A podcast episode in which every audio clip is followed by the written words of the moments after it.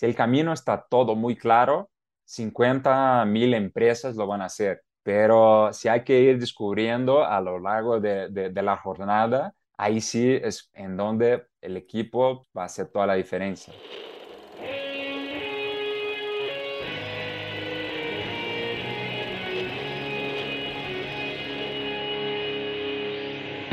Bienvenidos a Volver al Futuro Podcast, donde platicamos con las mentes que nos impulsan a crear el nuevo paradigma de salud y bienestar, conducido por Víctor Sadia.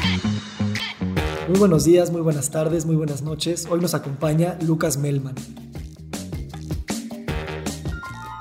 Lucas Melman es graduado de la Universidad Católica de Río de Janeiro, con especializaciones en Harvard y Stanford. Tiene amplia experiencia en gestión de empresas de alto crecimiento como iFood y Gympass. Ha trabajado en Brasil, Colombia, Argentina, Chile y México, país donde hoy es Country Manager de Betterfly. El próximo 14 de septiembre de 2022 iniciará un nuevo curso de pensamiento complejo, crítico, multidisciplinario y sistémico en salud. Te invito a echarle un ojo en victorsadia.com y a unirte a esta comunidad de co-creadores de nuevos paradigmas en el mundo de la salud y el bienestar.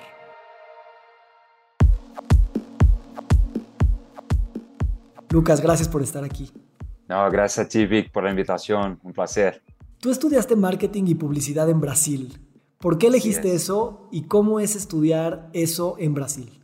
Mira, hace tanto tiempo que ya casi no me acuerdo, pero yo, yo me acuerdo que cuando era, no sé, adolescente, me quedaba viendo la, la tele y veía hoy cómo están vendiendo esas marcas, cómo están comunicando, qué chistosos son los comerciales y todo. Entonces me veía muy, muy creativo en su momento, entonces pensé que era el, mejor camino. Luego, cuando empecé pues, la carrera y, y viendo las, las materias y todo, vi que mi tema no estaba tanto en la publicidad, ¿no? Primero pensé que era marketing, después pensé que era planeación estratégica, pero realmente vi que lo que me gusta es gestión, ¿no? Es un poco hacer, porque soy un curioso por naturaleza, entonces uno creo que no puedo quedarme solo con marketing, quiero saber de capital humano, quiero saber de operaciones, de ventas, entonces lo que más me gusta realmente es, coordinar para que las áreas, y cuando hablamos de áreas estamos hablando de personas, ¿no? Porque es una, área, ¿no? Son personas, cómo hacer con que las personas trabajen bien juntas, ¿no? Y que todo el proceso, todo el flujo, ¿no? Salga bien. Entonces fue así, fue un tiempo increíble en la, universidad porque ahí en Brasil hay un concepto, bueno, en varios países, pero en Brasil es muy fuerte, un concepto que se llama empresa junior, ¿no? Es una empresa de consultoría que está hecha solo por alumnos, ¿no? Entonces todos de 19, 20, 21 años, pero ya nos ponemos a hacer eh, proyectos para empresas grandes, para, me acuerdo, para Bainbet, para BAT, para, y otras, ¿no? Más chiquitas también. Entonces ahí también aprendí que, esa suena, suena redundante, ¿no? Pero aprendí que mi forma de aprender es mucho más haciendo, ¿no? Que estudiando. Entonces fue un, fue un tiempo increíble. ¿En qué momento de tus estudios o de tu trabajo te diste cuenta que no eran áreas en las empresas, sino personas y que les llamas de esa manera? Mira, yo creo que fue cuando yo empecé mi, mi carrera profesional trabajando en Endeavor, la, la, ONG que fomenta emprendimiento, eso en, en Brasil. Y ahí teníamos un equipo más o menos chico, ¿no? como 50 personas y todos como muy apasionados por lo que hacíamos, por el impacto, por la oportunidad, porque eran todos también muy jóvenes y, y ahí no, no se sentía tanto lo que en general se siente en la, cuando las empresas crecen, que son los silos, la gente ya no se habla, la gente solo quiere hacer lo, lo suyo. Claro que estoy generalizando, no, no es así, no, pero cuando fui a trabajar en una empresa grande que tenía como unas 10 mil, 12 mil personas, ya empecé a ver eso, ¿no? Que, ok, están todos en, su, en sus áreas, ¿no? Pero si los ves como área, van a actuar de una forma. Si los ves como personas y sus intereses, ¿no? En lo que hacen, no solo en, el trabajo, pero sus intereses en general. Y puedes hacer, y siempre es posible, pero siempre que se pueda hacer un match, ¿no? del propósito, los objetivos de la persona con lo que quiere la empresa, ahí sí las cosas empiezan a, a, funcionar. Y obviamente las relaciones humanas son fundamentales, ¿no? Porque Obvio que uno quiere ayudar al otro cuando le va bien, cuando el otro te ayuda también. Entonces, por eso que yo creo que este, eh, mucho más allá de un rótulo de eh, soy parte de este área o el otro, ¿no? Yo soy parte de la empresa y yo, yo soy una persona que tiene mis intereses individuales. Y creo que fue ahí cuando lo sentí como la, la parte fea de la cosa, ¿no? Cuando las cosas dejan de suceder porque están los hilos, porque eso es mi área, porque... Y en general viene porque el liderazgo no está mirando a la gente como personas, ¿no? Está mirando como recurso. Mucho del modelo de la empresa capitalista occidental, yo diría que no es un defecto del sistema, los hilos, sino es, es, es precisamente el objetivo de sepáralo, jerarquías, unos no tienen que saber por qué de otros, que sean más máquinas y menos personas, ¿no? Y nos estamos dando cuenta que si bien funcionó muy bien para muchas cosas, también generó sus propios problemas y crisis, y no por defecto, sino por diseño. Sí, sí. Y, además, yo, yo creo un concepto que, viene desde el inicio de mi carrera y, y hoy lo veo un, un, poco distinto, es este el concepto de quién es el dueño, quién es el responsable, ¿no? Como una sola persona que tiene que responder, ¿no? Por cierto resultado, por cierto proyecto, lo que sea. Y, y al final no es así. Una persona puede ser el vocero y puede ser el líder del equipo y todo, pero no es una sola persona, ah, esa persona es el dueño, porque si esa persona se siente el dueño y los demás del equipo no se sienten dueños, ¿no? Entonces va a haber un problema. Entonces, hasta creo que, tenemos que usar la palabra con mucha atención. Entonces, yo prefiero que sean, está bien la palabra dueño, tener sentido de dueño, cuidar la empresa, cuidar los recursos, los proyectos como si fueras realmente el dueño, pero, pero no es uno solo dueño. Entonces, que el equipo tiene que sentirse bueno, aunque haya un líder y, un vocero del equipo, Y también dices otra palabra interesante, que es propósito, ¿no? De alguna manera estamos cada vez un poco más conscientes, tanto como individuos, de cuál es mi propósito de estar vivo, y como empresas, cuál es el propósito de estar vivo como empresa. Y nos vamos dando cuenta que a lo mejor esas cosas eh, también están muy de la mano cuando por mucho tiempo era como, tú trabajas por acá y vives por acá. Y entonces el alinear los propósitos también se está volviendo un tema de retención de talento, de atracción de talento, de productividad, de creatividad y sobre todo de que funcionen las cosas, porque si no, ¿cómo lo has vivido tú en términos de, que la narrativa de los propósitos sea presente para los individuos como para las empresas? Mira, yo eh, creo que ese es un tema también que no se hablaba hace un par de años, ¿no? Y se empezó a hablar muchísimo hoy, ¿no? Entonces, hasta hay, varios datos, ¿no? Que 30% de las personas renuncian a su trabajo porque no ven un sentido en lo que hacen, ¿no? Entonces creo que es nuestra labor, ¿no? Como, como líderes, eh, como empresarios y, todos que trabajamos, ¿no? En, en empresas de alguna forma, ¿no? De mostrar y hablar de ese propósito más amplio de la empresa. Todas las empresas tienen algún propósito, ¿no? Y todas las empresas pueden generar un impacto eh, positivo de alguna forma. De hecho, yo creo mucho que las empresas sí tienen este rol de generar un impacto positivo independiente del servicio o producto que venda. Y la gente quiere eso, no quiere porque el, trabajo es una gran parte de nuestra vida, ¿no? Del, tiempo que dedicamos, es en donde muchos conocemos a nuestros amigos, ¿no? Nuestros mentores. Entonces, la tenemos que pasar bien, ¿no? Yo no sé si, bueno, sé, no, estoy seguro que no van a ser todos que vamos a amar nuestro trabajo, ¿no?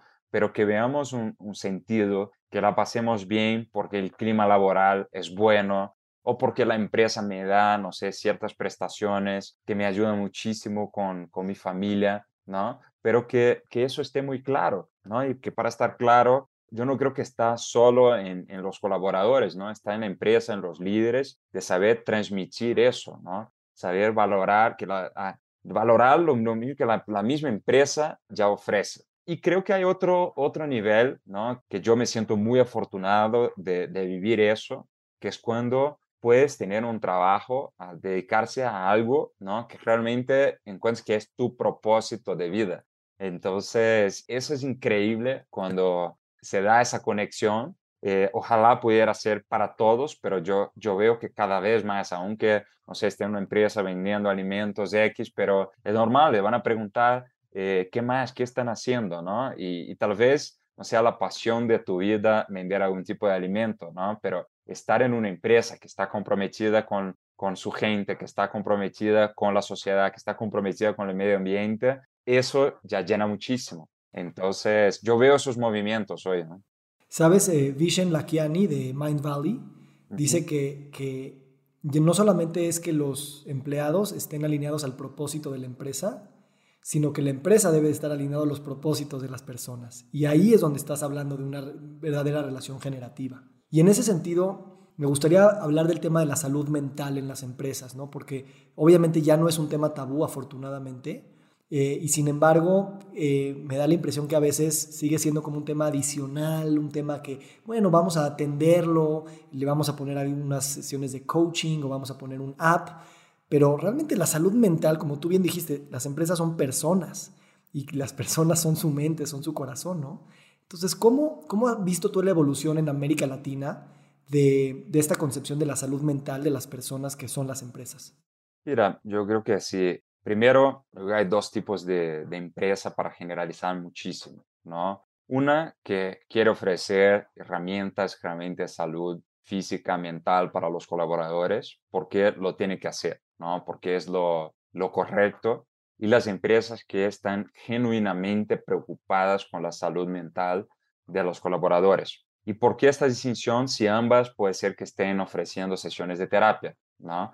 Pues estas sesiones de terapia, pero las jornadas laborales siguen siendo gigantes, la, el trato con la gente sigue siendo muy, muy grosero, ¿no? Entonces no estás como enfocándote en la, en la raíz del problema y sí, en ok, ya que es así, esa pesadilla trabajar aquí, al menos tengo con quien compartir y, y, y, claro que no son todos los temas de salud mental que son causados por las empresas, para nada, ¿no? Hay temas familiares, hay temas de, de endeudamiento, lo, lo, que sea.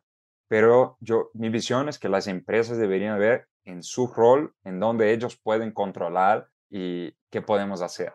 Lo que está afuera no puedo controlar, puedo ayudar, ¿no? Entonces puedo dar una terapia si la persona está con problemas con su pareja, ¿no? Increíble que la empresa ofrezca ese beneficio, ¿no? Pero lo que está en, nuestra cancha, ¿cómo podemos mejorar? Esa es mi visión. Se me hace un, un, insight muy poderoso, porque la empresa no nada más está ahí para intervenir una vez que el problema se suscita, sino para verse en el espejo y ver yo como empresa cómo estoy causando o ayudando a causar ese problema en la persona.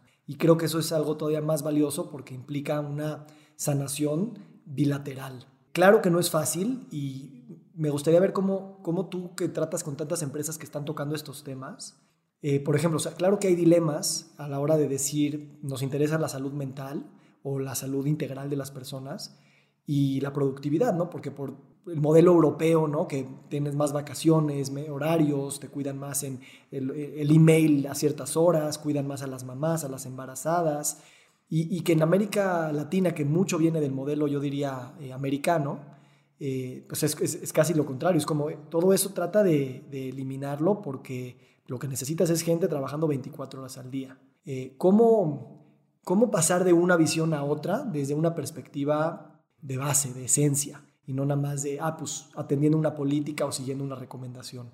Yo a mí pues, eh, quiero recordar lo que sucedió en la pandemia, ¿no? Que, que sucedió algo muy interesante, que, que hubo que eh, haber algo tan impactante como una pandemia para, para que la gente reflexionara, ¿no? Y creo que fue por los que nos fuimos a la casa, estuvimos más con la familia, los que sí tenían que seguir trabajando en, en plantas, en tiendas y todo también, como se arriesgaron, ¿no? Mucho y, y, también les hizo reflexionar. Pero hubo una, una situación que, mm, que en inglés, ¿no? Se llamó del Great Resignation. Pues, ¿qué fue eso? ¿no? La gente dijo, ya no quiero trabajar aquí. ¿No? Ah, ¿Por qué no quieres trabajar aquí? No sé, no conecta con mi propósito, no tengo tiempo para, mi familia, no me gusta lo que hace esa empresa. Entonces, ¿qué es completamente distinto? ¿no? Porque antes era, no, yo tengo que garantizar mi trabajo. Y la gente eh, renunció sin tener que hacer, ¿no? Y empecé a escuchar y eso ¿no? A, a, aquí en Estados Unidos, en Europa, y empecé a, a escuchar de amigos que es, ¿no? yo tengo no sé cuántas vacantes abiertas, ¿no? y las tasas de desempleo altas, pero no, no las puedo llenar. la gente no quiere hacer ese trabajo. Entonces, eso, eso es muy interesante, ¿no? Porque es que las personas dijeron, mira, mi vida, tanto laboral como personal, tiene este valor, ahora ya, ya lo viví. Entonces, yo quiero buscar eso, ¿no? Puede ser que yo no consiga, pero quiero buscar. Entonces, y eso, eh, eso que las empresas también tuvieron que reflexionar. Ok, ¿cómo voy, cómo va a ser atracción de talento, no? ¿Cómo voy a retener a esa gente? Que los líderes y por fin vi realmente muchos líderes que, que yo no veían con esa, con esa postura, poniéndose realmente mucho más vulnerables, compartiendo mucho más de su vida personal. Y, escuché también mucho, sobre todo en los primeros seis meses ¿no? de la pandemia, que los líderes tuvieron que ser como hombres y mujeres de hielo, ¿no? Y estamos aquí, tenemos todo bajo control, estamos haciendo eso, Mientras pues, los negocios, muchos estaban yendo muy mal, ya tenían que, desvincular a mucha gente, que es algo muy, muy difícil para, para los líderes, ¿no? aunque muchos no crean, pero es lo más difícil que hay en, mi punto de vista para, para un líder, es tener que desvincular a, personas. Entonces, creo que eso es un, e, e, empezó un cambio, ¿no? Es un cambio que, que falta mucho, ¿no? Pero la, la pandemia marcó una diferencia que yo estoy seguro que viene para quejarse. ¿no? Y, el tema es cómo aprovechar este, esa chispa, que creo que es más que una chispa, no es una flama, pero cómo realmente aprovechar esa atracción y realmente llevar esa relación empresa-colaborador para otro, otro nivel, un nivel, no sé, más, más amable, ¿no? Una relación más amable. Claro, y, y últimamente más humana y más espejeado el objetivo de, de que el, mismo dueño o los dueños de las empresas también son personas que también quieren su bienestar integral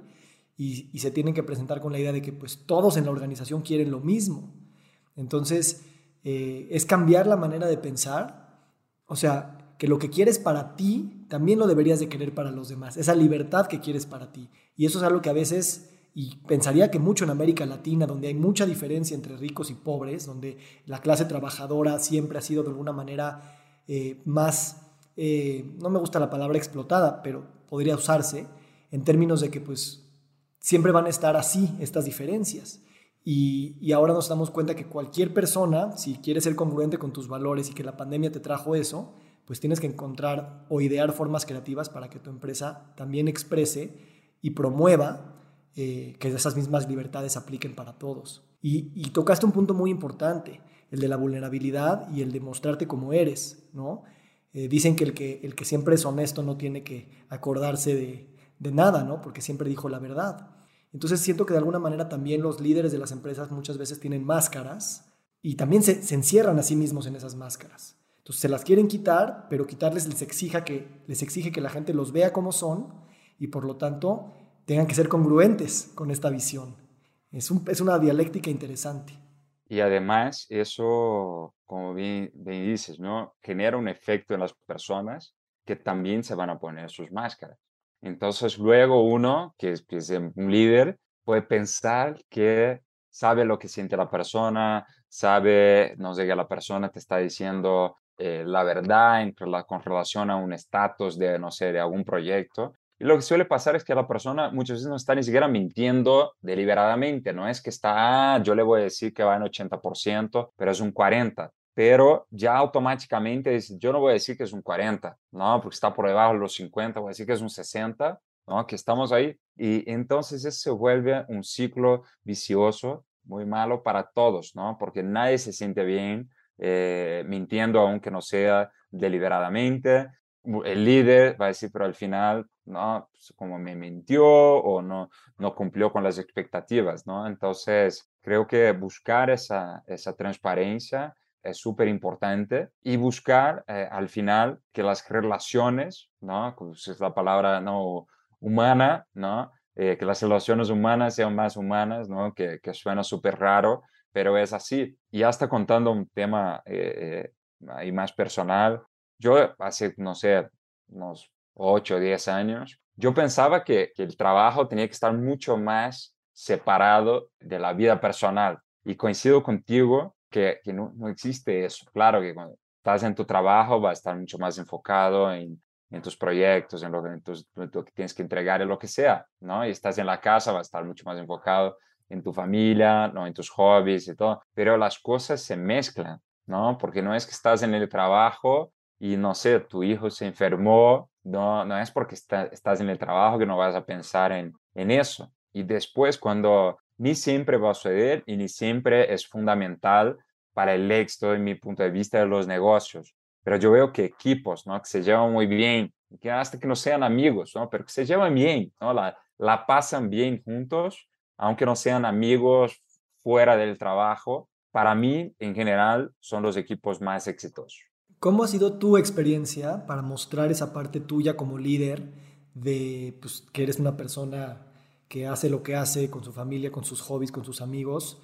Traer tus problemas también para que la gente los conozca, los comparta, lo que sea, permitir eso y que se equilibren las conversaciones y ni se vayan tanto a lo personal para perder el tiempo, ni se queden tanto en lo laboral como si somos máquinas que no sienten, no tienen familias. ¿Cómo se van ajustando esos equilibrios en la productividad del día a diario? Yo creo que hay que crear espacios. Por ejemplo, cuando entra una nueva persona en el equipo, tienes que conocerla. ¿no? Entonces, no conocer a, pues, eres eh, Víctor, tienes 30 años y, y, no sé, viene de esa otra empresa. No es eso, ¿no? Conocer más la persona. Entonces, dar este espacio para que las personas se conozcan. Entonces, y ahí reserva el espacio. Y en este momento, esos 30, 40, 60 minutos, vamos a estar enfocados en conocernos. Y no va a ser así algo rápido, hola, ¿cómo estás? Bienvenido y ya, ¿no? Entonces creo que hay que dar esos espacios. Y eso creo que es un tema polémico, pero yo soy súper en favor del esquema híbrido de trabajo, pero yo creo que nada, nada reemplaza el presencial. No necesita ser 100% del tiempo, pero es muy difícil generar esas, esas conexiones por la pantalla. Y es muy real eso, el pasillo, el cafecito, es, eh, es real, es real, ¿no? Entonces, uno se da un espacio ahora 15 minutos, voy al café, encuentras con alguien, la persona está hablando algo, no este serendipity, ¿no? No ocurre virtual. Entonces, ahí es una visión particular, sé que gente dice, no, a mí me encanta full home office y todo, y está bien, solo que con esa persona vamos a tener un poco más dificultad de conectar. Eh, entonces, esos espacios, volver a, los ambientes físicos, pero que sea virtual. Ok, nos ponemos, entramos en un Zoom, hacemos las salas de, de, conversación y, lo que sea, pero, pero hay que poner espacios. Creo que dejar que la cosa suceda totalmente natural, luego no, no, ni siempre va a suceder. Claro, yo creo que eso lo podemos ver porque estamos muy interconectados con la mejor conexión a Internet, las redes sociales, ahora el metaverso.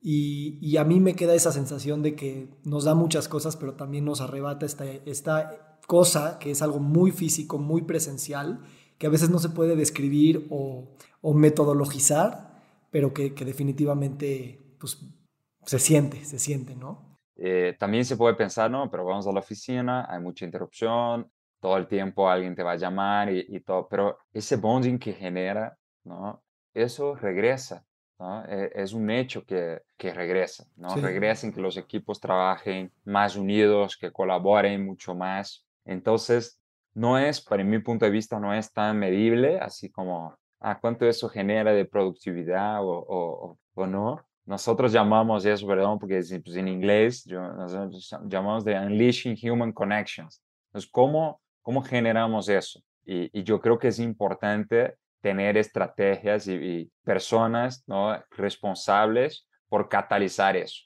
¿no? Entonces, que los momentos, y ahí hay algo que, que, bueno, vivimos tú y yo, que son los eventos. ¿no? En el caso era un evento eh, eh, no, no, de una empresa, ¿no? pero que sean eventos de la empresa internos para colaboradores. Pero creo que los eventos uno no es una reunión, es un evento, no es una junta, es un evento de un evento. Un evento tiene una agenda, ¿no? Tiene espacios para aprender, tiene espacios para conectar. Entonces, yo creo mucho en eso, de crear esos eventos internos y externos para que la persona salga un poco de, la rutina y genere esas conexiones. Y sabes qué, o sea, me gusta que dices que tiene que haber gente responsable para catalizarlo, porque si bien que vayan a la oficina y se encuentren en el, café o esperando el baño o tomando un cigarro abajo, pues sí, va a dar esa conexión, pero también facilitar espacios que estén premeditados para formar cierto tipo de cosas también hace que vayamos más profundo y precisamente eh, a lo mejor facilitemos más esa conexión humana, ¿no? Em, me, quiero hablar de Betterfly, me gusta mucho el nombre, ¿no? El efecto mariposa, pero para mejorar. Y dicen que ustedes usan el, el poder de la tecnología, la empatía y el propósito para proteger el futuro de 100 millones de personas. Entonces, un bold statement. Me encantaría que nos platicaras cuál es el modelo actual y cómo lo ves evolucionando en los siguientes años. Primero, quiero hablar de las problemáticas ¿no? que, decidimos atacar y, y, Betterfly es una empresa eh, distinta porque nosotros ya nacimos, ¿no? nuestra razón de existir es generar impacto positivo para las personas. Entonces, y desde la concepción del negocio era eso, ¿cómo vamos a generar impacto positivo? ¿O qué, qué hacemos? ¿Cuál es el producto? ¿Cuál es el servicio? Y encontramos algunas problemáticas que decidimos enfocar ¿no? Porque si hacemos todo, no hacemos nada, ¿no? Entonces vimos tres crisis, ¿no? Que estamos viviendo la, la humanidad. Por un lado, una crisis eh, de, de, salud y bienestar, ¿no? Entonces, tasas de obesidad gigantes, de hipertensión, de, de salud mental, burnout, todo eso, ¿no? Entonces las personas como que yo quiero vivir una vida más plena, yo quiero vivir mejor, yo, yo quiero cuidar a mí, pero no, es fácil, ¿no? Querer no, no necesariamente se convierte en, en, acción. Eso fue una. La otra fue ese tema de que hablábamos del propósito, ¿no? Yo, una crisis de propósito, ¿cuál es, cuál es mi propósito? La empresa que estoy tiene un propósito, yo quiero colaborar. Esa voluntad de, de hacer más, de ayudar a los demás, pero que ni todos saben o tienen las condiciones para hacerlo. Y la tercera es un problema que, que es muy fuerte en Latinoamérica que es el tema que llamamos de protección financiera, que es el tema de los seguros, ¿no? Porque uh, sobre todo los más jóvenes no piensan que en 10 años, en 20 años, en 50 años algo va a suceder. Quieren vivir el hoy, está bien, pero es algo que en otras regiones ya está un poco más desarrollado, que es ok, ¿no? Tengo mis ahorros, tengo mis seguros y decidimos empezar por el seguro de vida, que es el seguro más básico, ¿no? Y, tal vez el más importante de, de todos. Entonces, esas fueron las problemáticas primero. Y pensamos cómo resolverlas o ayudar a, resolverlas y usamos la, la, teoría de cambio que llamamos nuestra jornada de impacto. Y primero, vimos, eso tiene que llegar a, a, todas las personas.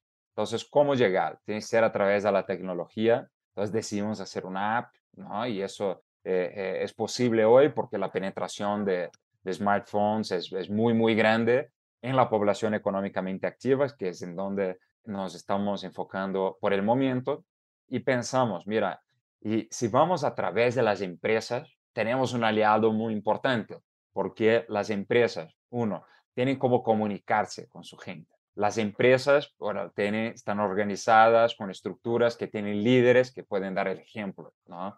Y tres, no menos importante para nada, las empresas pueden subsidiar eso, ¿no? Pueden ser los que, los que pagan porque tienen un beneficio muy importante, la gente feliz, atracción, retención de talento, clima laboral bueno, más productividad. Entonces, tenía todo el sentido hacerlo a través de empresas. Entonces, creamos una plataforma que es una app, ¿no? Que, que se vende a empresas y las empresas ofrecen a los colaboradores como un, beneficio, como una prestación, que tiene tres eh, pilares fundamentales. Uno es lo que llamamos de prevención, que son herramientas de salud y bienestar, que son, es justo dar ese, esa, esa ayuda, ¿no? Para que las personas hagan ejercicio eh, virtual, o sea, no necesitan desplazarse ni nada, pueden hacer ah, desde la silla, hay pausas activas que pueden hacer en la silla, hasta, obvio, yoga, pilates, box, lo que sea, ¿no? Dar herramientas de salud emocional también, entonces, meditaciones, cuentos para dormir, que dormir es un,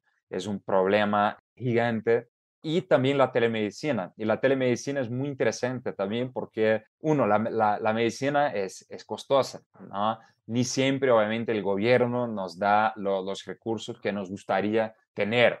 Y también se balancea un poco la oferta y la demanda, ¿no? Porque puede ser que no haya un, médico disponible ahora en la Ciudad de México, pero en Chihuahua, ay, ¿por qué no? Si yo estoy aquí, me consultar con este, con este médico que está allá y que sea al alcance de un clic porque si pones cualquier barrera, tengo que agendar, tengo que desplazarme, tengo que, no sé qué, tengo que pagar, dejas para hacerlo después y puede ser que nunca lo hagas, ¿no? Entonces, primero esa parte de prevención, que es un set de herramientas de salud y bienestar. Pero aún así, si das las herramientas, no necesariamente la gente lo va a usar. Entonces ahí paramos para pensar cuáles son los incentivos que podemos eh, ofrecer para que las personas se interesen por eso y al mismo tiempo, si posible, atacar las otras dos problemáticas que comenté. Entonces ahí cuento la, problemática del propósito, conexión de propósito, ayudar a los demás. Creamos un esquema de gamification que las personas al tener buenos hábitos, sea los mínimos, caminar más, subir por las escaleras o hacer ejercicio, comer bien,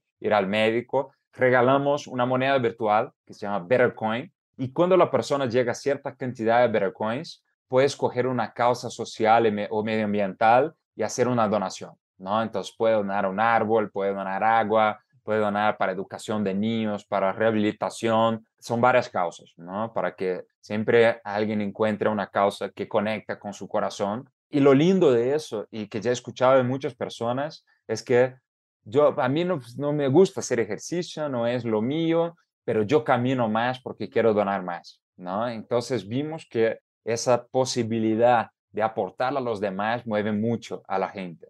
Y para las empresas es increíble porque les ayuda mucho con sus estrategias de, DSG y democratiza la responsabilidad social dentro de la organización, porque puede ser el becario, eh, un operario, no importa, o el CEO, todos tienen las mismas condiciones de donar y no necesitan sacar dinero de su bolsillo. Y luego está la tercera parte, que es la protección financiera, que es un seguro de vida que también crece con tus buenos hábitos, ¿no? Entonces, es un motor y es un, incentivo que uno puede ir y ver cuánto está creciendo monetariamente, ¿no? Entonces, muchos se mueven también por eso. Entonces, con ese set de, incentivos y con también la plataforma genera mucha comunidad porque ponemos retos, desafíos, rankings, eventos, competencias sanas, ¿no? Entonces, la gente pasa, la pasa muy bien, ¿no? Entonces, encontramos como una fórmula de, generar ese, e, ese engagement que no pasa para nada por mandar un correo y decir que tienes un beneficio, porque lo que nos llega de correos y, pensando también en una aprobación que trabaja en posiciones más operativas, ni siquiera tienen correo. Entonces, hacemos como eventos muy entretenidos para enganchar a la gente y mantenerlos enganchados y que poco a poco vayan viviendo su mejor vida y al vivir su mejor vida generan un impacto ¿no? social y medioambiental, que es el efecto butterfly. Primero que nada, felicidades por cómo lo explicas muy claro, muy completo y la verdad hace mucho sentido. Cuando lo explicas tan fácil parece obvio, pero esto requiere de muchísimo análisis, muchísimo... Por, o sea, el, unir el propósito, la empatía y la tecnología suena bien, pero hacerlo funcionar y que sea rentable como ustedes son, eh, me encanta la creatividad y yo por eso quería tenerte en este podcast y escuchar esto, porque esto es lo que nos está exigiendo la complejidad del mundo actual. Respuestas complejas y que atiendan no sé si todas las aristas, pero varias aristas al mismo tiempo de manera congruente y de manera generativa. Entonces, felicidades. Eh, me, interesa mucho el, bueno, dijiste cosas muy interesantes, ¿no? De por qué empezaste con empresas. Y yo también creo que las empresas son las principales creadoras de realidad. Luego hablaste de los incentivos y de la comunidad, que en este podcast son temas muy fuertes. Me gustaría enfocarme en un poquito el tema de la, de la data porque yo no veo lejos el momento en el que tener la medición de todos los hábitos saludables y los beneficios fisiológicos que las personas reciben, estos se convierten en beneficios de seguros, de seguros de vida, de seguros médicos, de, temas de, de, asistencia social de los países. Entonces esta data nos va a dar la forma casi casi de pagarle a la gente por correr en la mañana. Y entonces en ese momento la economía y la salud hacen un match hacia, hacia, hacia lo bueno. ¿Cómo tú estás captando data y cómo ves que estas grandes eh, bases de datos que tienes van a servir para, para uso de las empresas, de los seguros y mismo de los usuarios? No, qué buena pregunta. Te comparto un par de ejemplos de, de cosas que ya, bueno, primero recolectamos mucha data, ¿no? Porque eh, sabemos cuánto las personas están caminando, cuánto hacen el ejercicio, si se consultan con, con un médico, qué médico, con qué frecuencia, cuántos minutos a la semana meditan. Entonces tenemos toda la data y, te quiero compartir dos ejemplos. ¿no? Uno es un cliente que eh, vimos que la gente estaba usando muchísimo los cuentos para dormir. Era obvio que en esa empresa había muchas personas con problemas de, sueño. Entonces, sacamos esa data, platicamos con el cliente y empezamos a dar charlas, ¿no? De herramientas más allá de los cuentos, ¿no? Porque hay muchas otras cosas que puedes hacer para dormir. Entonces, pues, ¿cómo ayudamos a las personas? Y si llegáramos a una empresa que no, no tiene ideas para dormir, ah, vamos a impartir una charla para, para dormir, no tiene valor, ¿no? Entonces, no tiene valor, no estamos mejorando la vida de las personas, ¿no? Entonces, creo que también algo que, que en mi punto de vista es bienestar es tiempo. Entonces, si estamos usando bien el tiempo las personas, ¿no? le, estamos generando bienestar. Otro es, por ejemplo, tenemos en nuestro paquete básico ¿no? de telemedicina de tres especialidades, están sumando, está sumando una. ¿no? Entonces tenemos médico general, tenemos psicólogo, tenemos nutrólogo y vamos a sumar veterinario. Pero, por ejemplo, las empresas ya nos empiezan a pedir algunas especialidades. ¿Y cómo definimos esas especialidades? Y siempre se puede ofrecer, ok, aquí tienes todo, cardiólogo, todo, no, no, hay que también los presupuestos no son ilimitados. Entonces, sacamos data de qué, cuáles son los motivos de consulta más comunes para definir cuáles especialidades se van a ofrecer. Algunas personas van a necesitar de otras especialidades no, no lo van a tener, sí, pero se abarca la mayoría de las personas o lo máximo, lo máximo posible. ¿Qué es lo que debería de venir? Y estamos tenemos un equipo de, data súper fuerte trabajando en eso. Es cantificar más ¿no? Eh, los impactos. ¿Qué es lo, lo, complejo de eso? Es que necesitamos de data que no está en nuestra aplicación. Necesitamos cruzar con otra, otras datas de la empresa. Ausentismo, eh, la encuesta de clima laboral, por ejemplo, o hasta del mismo colaborador que no hacemos hoy, que pues, por, ejemplo, por ejemplo estudios clínicos. Entonces, estamos trabajando en eso porque pensando en un, en un futuro que ojalá sea muy cercano, que sí se puede cuantificar, no va a haber razón para que las empresas no, no ofrezcan eso, porque va a estar comprobado que todos, todos salen ganando. Exactamente. Eh, eh, Yo creo que eso para allá va mucho el futuro de, cuando te empiezas a ver que el beneficio también es en la cartera, no nada más en, en la moral o en, o en la filantropía o en el gamifique, todo eso que vale muchísimo, pero cuando te empieza a pagar, como dices, se paga solo para las empresas, para las personas, para los países. Platícame un poquito del concepto de B Corporation, se me hace muy interesante. Y también me, me gusta entender cómo, no sé si ustedes ya tienen evaluación de unicornio, pero es una evaluación grande cómo sí hay capital en, América Latina, particularmente para este tipo de proyectos que son B Corporation al mismo tiempo, ¿no? Que digas, no, eso está para, para el futuro y, lo estamos viviendo. Ese tema es muy interesante porque cuando, cuando empezamos Betterfly, ya muy al inicio buscamos la certificación de empresa B, que eh, es una certificación, ¿no? Sistema B es una organización que trabaja aquí en Latinoamérica, que tiene varios estándares para certificar empresas que cumple con esos más altos estándares de responsabilidad social y medioambiental. Entonces, es, es un compromiso importante ¿no? que las empresas hacen. No es fácil de cumplir porque realmente son muy altos los, los estándares y nosotros nos propusimos desde el año 2 de Betterfly de buscar la certificación. ¿no? Y eso requiere una inversión, no es sencillo. Y la otra cosa que hicimos que también fue muy, pues se puede decir que arriesgada, es que no, nuestra holding en Estados Unidos está constituida como una Public Benefits Corporation. ¿Qué significa eso? Es que tenemos el deber fiduciario de generar impacto social y medioambiental más allá del impacto financiero. ¿no? Entonces está en nuestro estatuto. Si no cumplimos, nos multa.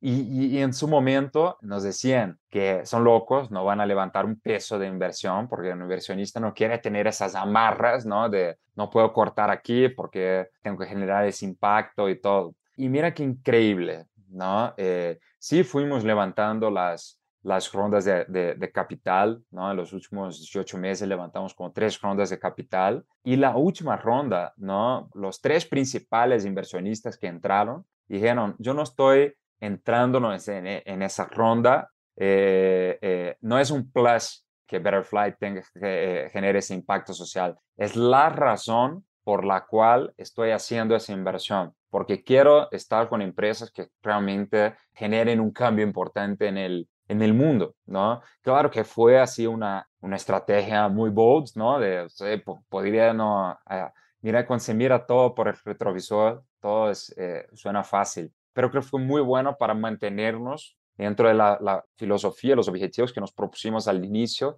¿no? que era armar un negocio que su razón de existir fuera generar impacto social y medioambiental. Y si nos convertimos en, en, unicornio en febrero, yo creo que así es un punto que obvio que nos enorgullece mucho por este reconocimiento ¿no? que el mercado, que los inversionistas nos dieron. Obviamente nos, nos ayuda con nuestra expansión, ¿no? Entonces, este año, por ejemplo, ya abrimos cinco países y, y, está pues, súper intenso, pero creo que la, la, tanto la oportunidad económica y de impacto son tan grandes que realmente queremos movernos muy, muy rápido, pero realmente estamos aquí en la punta, punta, punta, punta del iceberg y ahora es trabajar muchísimo para eh, que esa confianza que nos depositaron se convierta en los resultados que, buscamos, ¿no? sociales, ambientales y financieros. A mí esto me inspira mucho. La verdad es que en este podcast hablamos mucho de cambios de paradigma y el cambio de paradigma suena bien, ya es como decir thinking outside the box, o sea, ya no significa mucho, ¿no? Pero realmente eh, me encanta esta historia del inversionista que dice, esta es la razón en la que arriesgo mi dinero aquí, porque el cambio de paradigma implica que te cueste dinero, que te cueste el costo de oportunidad, que te cueste decir, a lo mejor habría otras alternativas más convencionales, pero esta es la que se alinea más con la visión del ser que yo quiero imprimir en mi vida, mi familia, mi comunidad.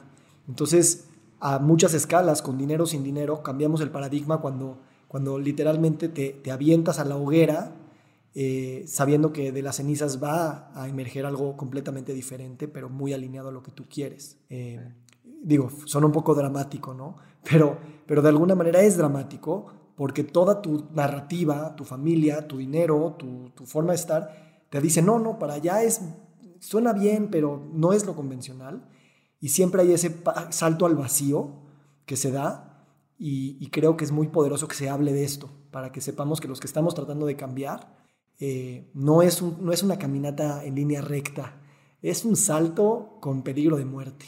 Sí, total. Y eso de la caminada con, en línea recta, eso todos piensan, ¿no? Cuando ven la historia de una empresa, de una startup que levantó capital, que no sé qué, piensa que fue así, ¿no? Pero en general, esas empresas en algún momento estuvieron al borde de la quiebra, ¿no? Pues muchas peleas entre socios, entonces, entre varias otras cosas que pueden suceder. Y creo que ese es también un, un, tema que es muy bonito, ¿no? De, de Betterfly, porque eh, al inicio, ni, siquiera te conté, pero teníamos otro modelo, éramos B2C, era otra cosa, ¿no? Y pensamos que ese e, era el camino y cambiamos, no por completo, pero cambiamos muchísimo la ruta, ¿no? Entonces los dos primeros años como que teníamos un, un, negocio exitoso en términos de la gente nos gustaba mucho usar nuestra plataforma, pero no era un modelo de negocio escalable, ¿no? Entonces, creo que ahí también hay mucho valor, como tú bien, bien, comentas, de, del inversionista.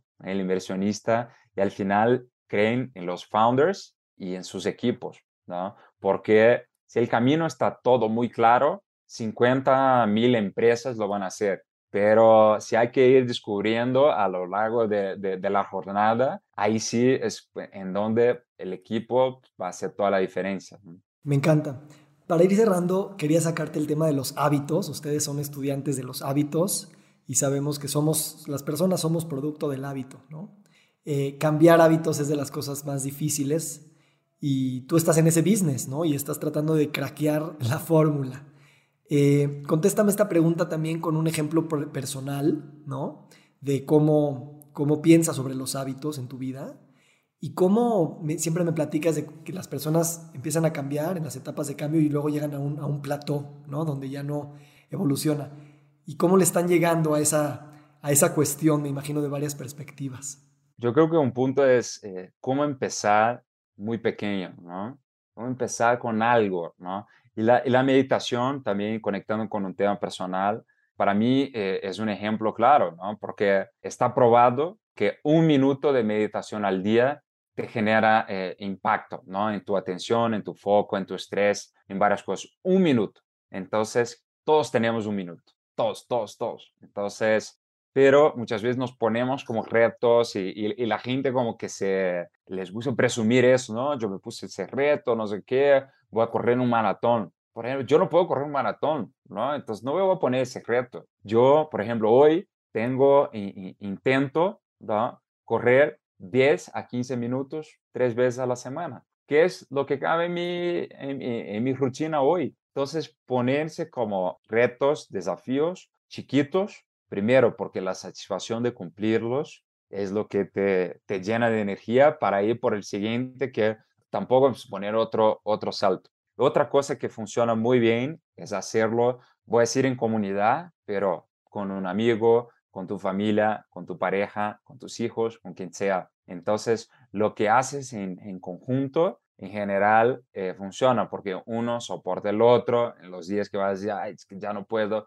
la, la persona va a estar va a estar por ti. Entonces, eso, eh, eso funciona muy bien. Y lo que nosotros jugamos mucho, y, otra vez, si te soy eh, muy, muy honesto, yo no creí en eso, ¿no? Hasta que lo viví. Por ejemplo, ganar una medalla, ganar una medalla virtual por cumplir algo. Pero, pues, ¿quién quiere ganar una medalla virtual? ¿Para qué sirve eso? Gané la primera, ya compartí mi, mi Instagram, ahora me encanta que entro porque nosotros eh, recompensamos con Better Coins, con medallas, con seguro de vida, con, varias cosas, ¿no? Y, pero cuando entro como si fuera mi, mi estante de, de, de, medallas, me da mucho orgullo de mí mismo. Mira cuántas medallas cumplí, ¿no? Cuántos retos yo, yo cumplí. Un reto que en el mes anterior yo cumplí, gané la medalla de bronce y este mes gané la medalla de plata. Y con eso como, porque al final, sobre todo los temas eh, físicos, el tema e, es, mucho más mental, el tema de fondo, ¿no? Es, e, es, cómo hacerlo. Y creo que otra cosa es, no hay una fórmula eh, única. Cada persona es una persona, cada persona va a tener su, su mix. Entonces, claro, vas al doctor, va a decir, mira, tienes que hacer ejercicio cuatro veces a la semana. Pero hago cero, hago menos, tanto. Llevo 10 años sin hacer nada que cuatro veces a la semana. Hay que empezar, ¿no? Y nosotros es así como, como vamos, poco a poco, generando algún incentivo adicional. Por ejemplo, tenemos la Better Cup.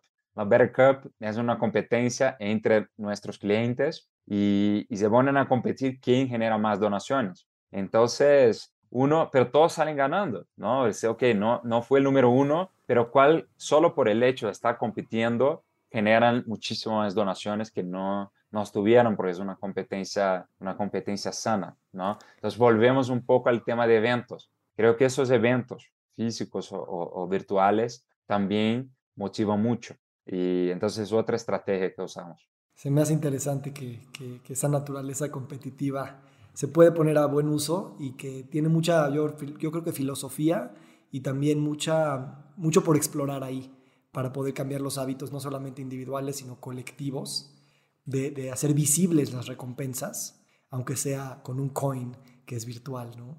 Para así cerrando, Lucas, eh, me gustaría, no sé, nada más platicar un poquito de, tu, de ti, cómo te sientes hoy en día eh, y cómo, no sé, qué cosas son las que te preocupan, las que te quitan un poquito más el sueño eh, en términos de quién eres hoy. Mira, uno, creo que me, siento muy, muy afortunado en, en hacer lo que hago.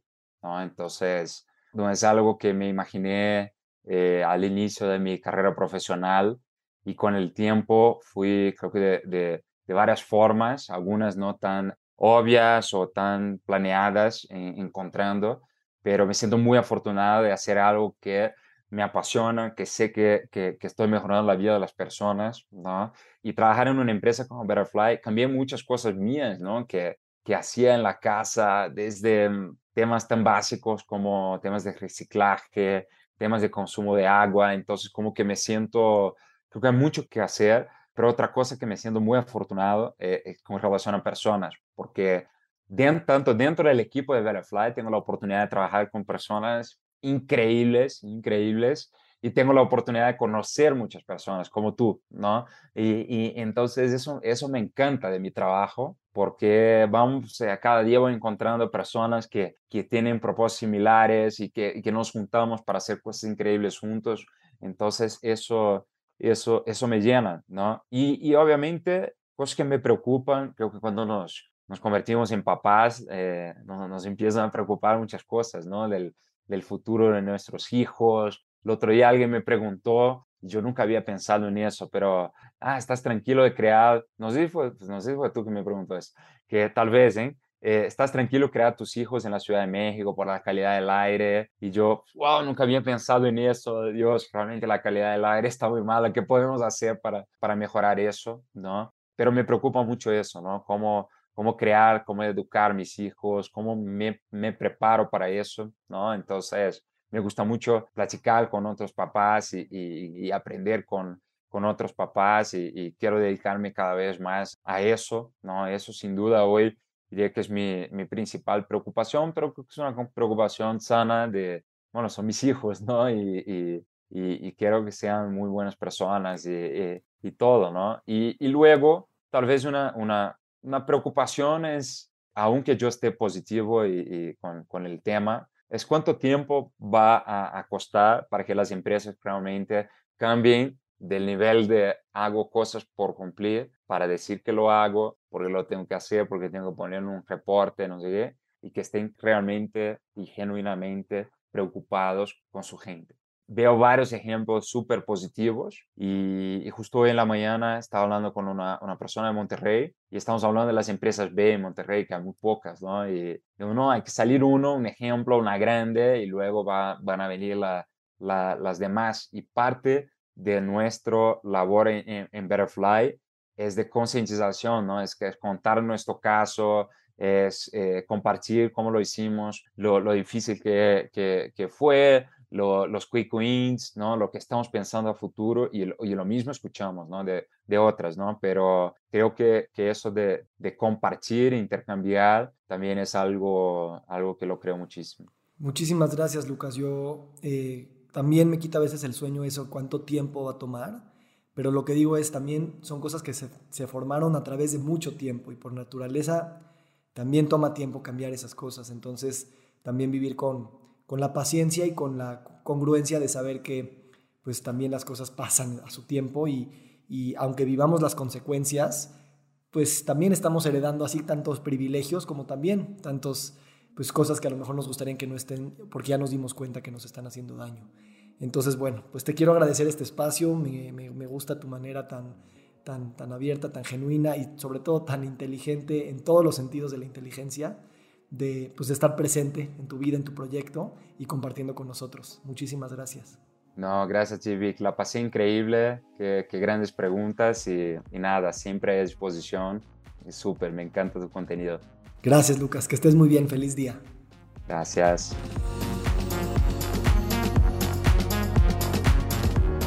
Estoy muy emocionado porque el 14 de septiembre del 2022 vamos a iniciar un nuevo curso de pensamiento complejo, crítico, multidisciplinario y sistémico en salud.